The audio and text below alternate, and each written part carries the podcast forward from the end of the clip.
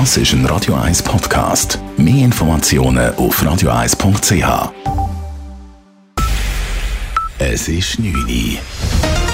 Radio 1, der Tag in 3 Minuten. Mit dem Marco Huber. Der Schweizerische Gewerkschaftsbund SGB wirft den Kantonen vor, bei den Prämienverbilligungen zu knausern.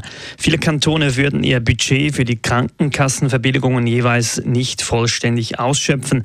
Das heißt, die Kantone zahlen nicht den ganzen Betrag aus, welchen sie eigentlich für die Prämienverbilligungen zur Verfügung hätten, sagt Reto Wies vom Schweizerischen Gewerkschaftsbund. Kantone könnten mindestens das, was sie budgetieren, am Schluss des Jahres auch ausschütten. Wenn sie sehen, Ende Jahr, dass sie noch etwas in diesem Budgetposten haben, dann könnten sie das pro Rata an Bezieherinnen von Ergänzungsleistungen ausschütten und das kann wirklich effektiv sehr viel ausmachen. Dieses Handeln führe zu spürbaren Konsequenzen für die Haushalte.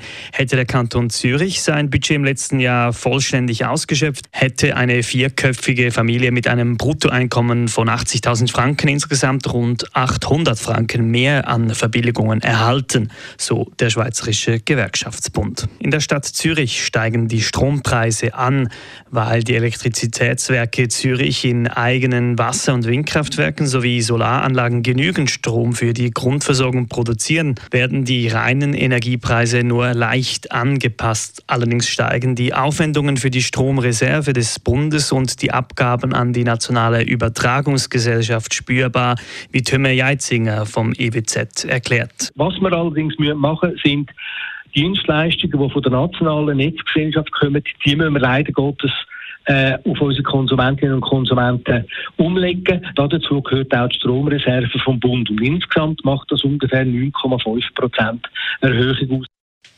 Ein Zweizimmerhaushalt wird insgesamt rund drei Franken mehr pro Monat bezahlen müssen. Ein Fünfzimmerhaushalt muss mit etwa neun Franken monatlicher Mehrkosten rechnen.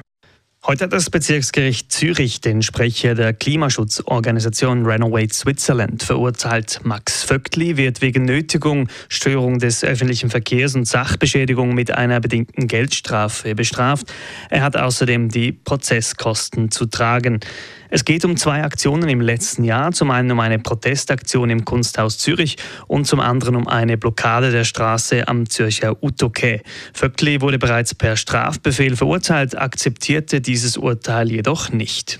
Die Ermittlungen gegen Rammstein-Frontmann Till Lindemann werden eingestellt. Nach mehreren Anzeigen bei der Polizei hat die Berliner Staatsanwaltschaft die Untersuchung wegen mutmaßlicher sexueller Übergriffe abgebrochen, wie sie heute mitteilt. Es habe keinen hinreichenden Tatverdacht gegeben und auch keine Anzeigen der angeblich betroffenen Frauen. Die Anzeigen seien von Drittpersonen eingegangen und hätten sich auf Medienberichte gestützt. Till Lindemann wurde vorgeworfen, nach Konzerten systematisch junge Frauen für Sex rekrutiert zu haben.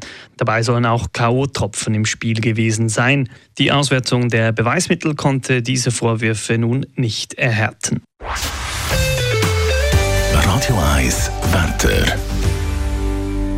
Es bleibt weiter bewölkt. Am Abend gibt es noch letzte Tropfen. Allgemeine Wetterberuhigung zeichnet sich aber ab. Morgen dann zuerst noch Restwolken, bevor sich die Sonne im Verlauf des Tages wieder zeigt. Es bleibt dann trocken und wird maximal 20 Grad.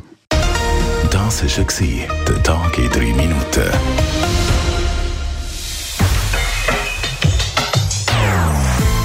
Nonstop. Das ist ein Radio 1 Podcast. Mehr Informationen auf radio1.ch.